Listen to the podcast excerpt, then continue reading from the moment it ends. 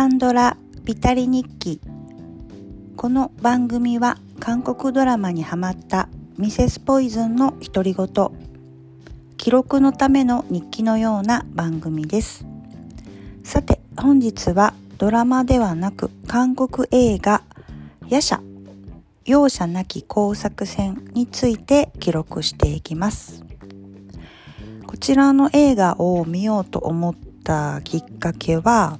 まあ正直、えっと、ドラマを今見て、新作のドラマを見ているんですが、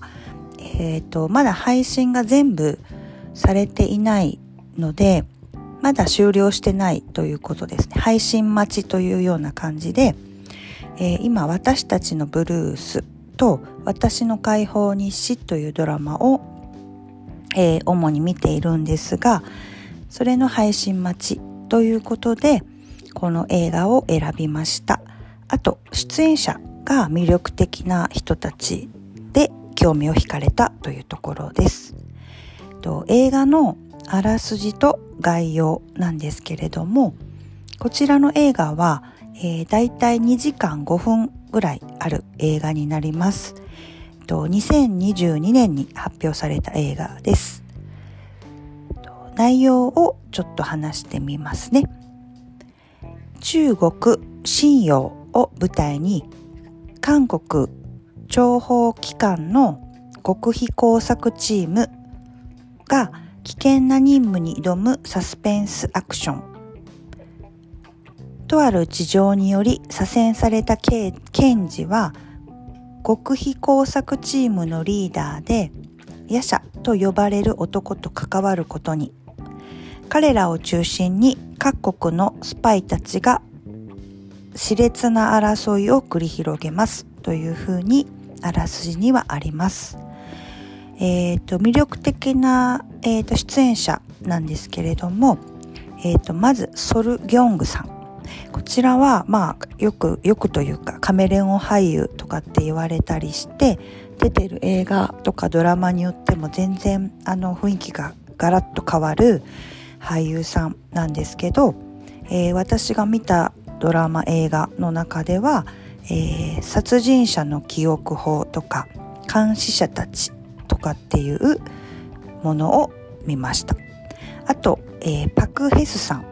こちらはもう世界的に大ヒットしたイカゲームでおなじみかもしれませんがあと刑務所のルールブックなどにも出ていらっしゃいました。あと EL さん。えっ、ー、と、こちらは、えっ、ー、と、私かなりこの方をよく見るんですけど、今まあ見ている途中の私の解放日誌もそうですし、えー、トッケビとか、えー、インサイダースとか、最高の離婚なんかにも出ていらっしゃいます。個性的な女優さんですよね。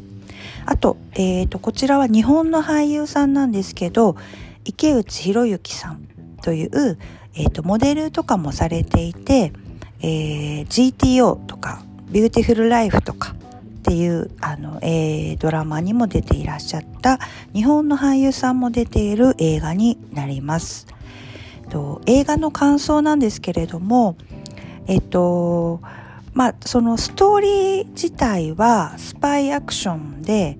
あの、まあ、わかりやすいお話になってますね。ただまあ、まあやっぱりあのちょっと見たことがあるなどっかで見たことあるなっていう感じがしてどうしてもしてしまって新鮮味みたいなものは、えー、ちょっとないなっていうふうに思いました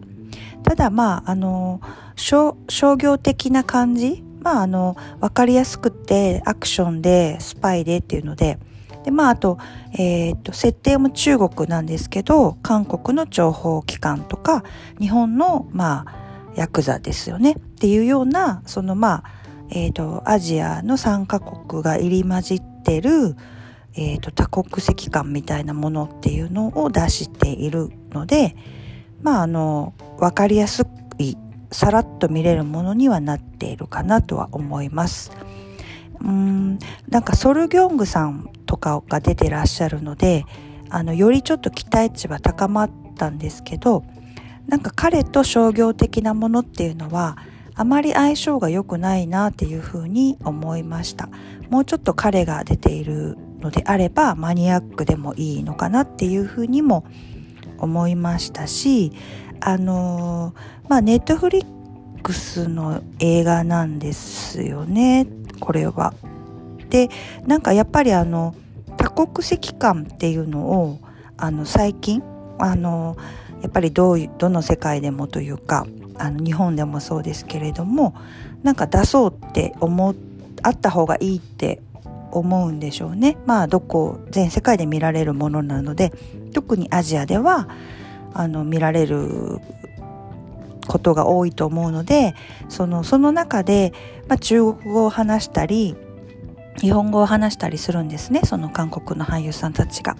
やっぱりあのすごいめちゃくちゃ頑張ってはいるんですけどやっぱりネイティブではないのでちょっとこう失速するんですよね怖さとか緊張感みたいな感じとか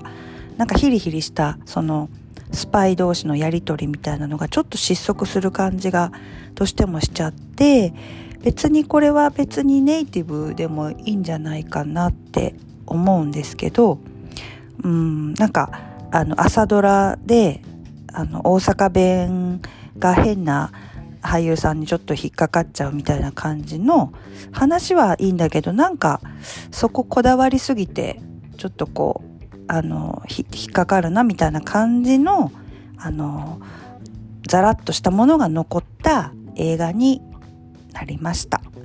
えーと、またこの配信待ちの間に、えーと、いくつか韓国映画が見れたらいいなと思っています。えー、本日は韓国映画「夜叉容赦なき工作戦」を記録いたしました。